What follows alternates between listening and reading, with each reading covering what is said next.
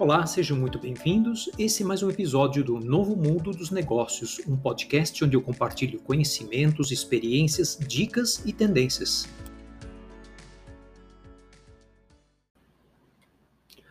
Olá pessoal, espero que esteja tudo ótimo com vocês. No episódio de hoje eu vou falar um pouquinho sobre métricas de desempenho dos negócios. Eu não sou especialista técnico nesse assunto, mas acho que eu tenho bastante vivência em diferentes setores e áreas funcionais que me permite comentar um pouquinho a respeito do tema de uma forma simples e prática, né?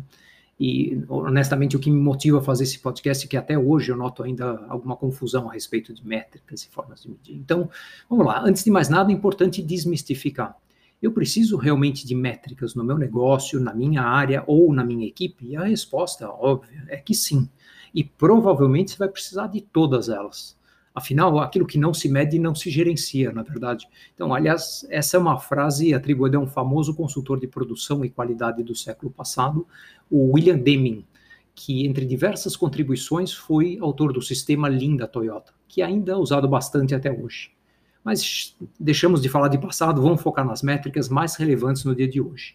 Então, separando aqui em três níveis, eu considero o nível superior, o mais alto das métricas, são as métricas corporativas são aquelas derivadas da estratégia do negócio de cada empresa e que usualmente são consolidadas e reportadas mensalmente ou trimestralmente de uma forma agregada, ou seja, com uma visão total da organização.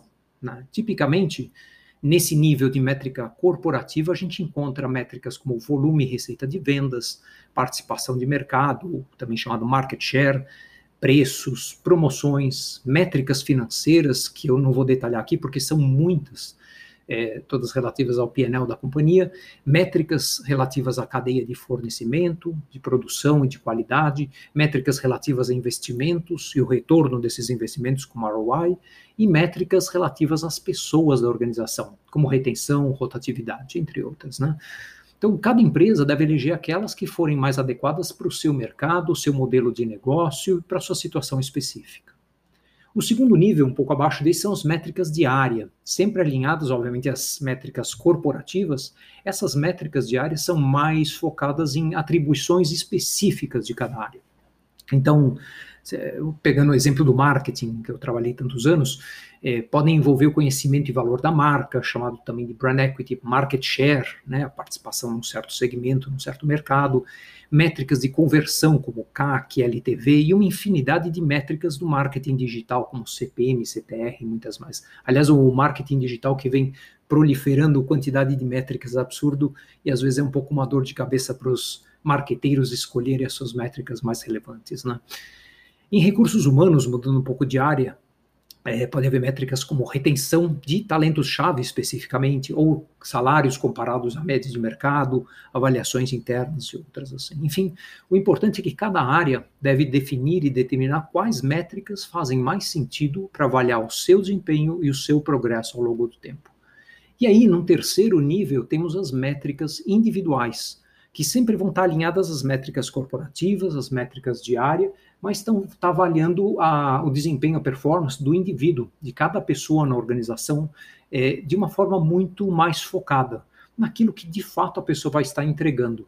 Aqui são métricas relativas a, a projetos, a entregas de projetos, é, são métricas relativas a participação em certos projetos, às vezes não é entrega direta, mas é a contribuição feita dentro de um projeto, e elas são muito fortemente, usualmente, orientadas a datas de entrega. Então, as métricas individuais tendem não só a ter números como é, percentuais de crescimento contra um período anterior, mas também ter uma data muito clara para as entregas.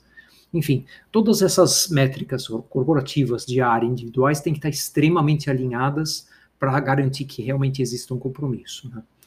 E nesse ponto, muita gente me pergunta qual é a diferença, André, entre metas, métricas, KPIs e OKRs, que são nomes que a gente vai ouvindo por aí. E novamente aqui eu vou apresentar uma visão que é minha, que é muito pragmática de quem liderou e, e operou grandes empresas. Né? Metas, para mim, são os grandes direcionamentos quantitativos e mensuráveis da empresa como um todo. Então, a meta de empresa. Existe meta de área, mas eu prefiro usar meta da empresa como um todo. Métricas, a gente estava vinha justamente comentando sobre elas, são as unidades de medida escolhidas para avaliar o progresso, de novo, de uma área, de um indivíduo, né? KPIs, ou Key Performance Indicators, são para mim o mesmo que métricas é, em inglês, né? mas são métricas orientadas, são as métricas-chave, as métricas principais. Né? E os OKRs, que se tornaram cada vez mais famosos nos últimos tempos, são Objectives and Key Results, que na verdade são um sistema de gestão é, de desempenho que é relativamente simples e eficaz. Eu gosto muito e que, na verdade, creio que merece um destaque, um aprofundamento, aprofundamento em um próximo podcast nosso. Então, fica a promessa aqui. Só que para finalizar, acho que vale reforçar aqui algumas dicas importantes. Então, primeiro, escolha as métricas com cuidado e aí mantenha-as consistentes, porque não é muito eficaz ficar trocando as métricas frequentemente ao longo do tempo. Afinal, o que a gente quer medir é o progresso ao longo do tempo, no médio e no longo prazo. Né? Então, trocar de métricas não é tão é, produtivo. Segunda dica, na medida do possível, envolva as métricas e sistemas, é, perdão, desenvolva as métricas e sistemas de acompanhamento de resultados de uma forma mais colaborativa, ou seja, tanto da liderança para baixo, o famoso top-down, como dentro da, das equipes, é o bottom-up, né, para dar uma maior riqueza e realmente garantir um comprometimento de todos os envolvidos. Terceira dica: procure ser o mais simples e o mais transparente possível na divulgação das métricas e também dos resultados associados com regularidade. Com isso, você gera um sentimento de corresponsabilidade, engajamento de toda a empresa. Aquela coisa, né? Eu me sinto parte da empresa, me sinto em parte dono da empresa. É, é uma grande forma de alinhamento. Né? E a última dica, não menos importante, é limitar o número de métricas por colaborador, por área e até para a empresa como um todo, porque senão o foco, o alinhamento estratégico, o comprometimento acabam se perdendo, além, obviamente, de uma grande perda de tempo. Né? Então, espero que isso tenha sido útil para vocês, tenham achado útil esse podcast e até o nosso próximo. Um abraço.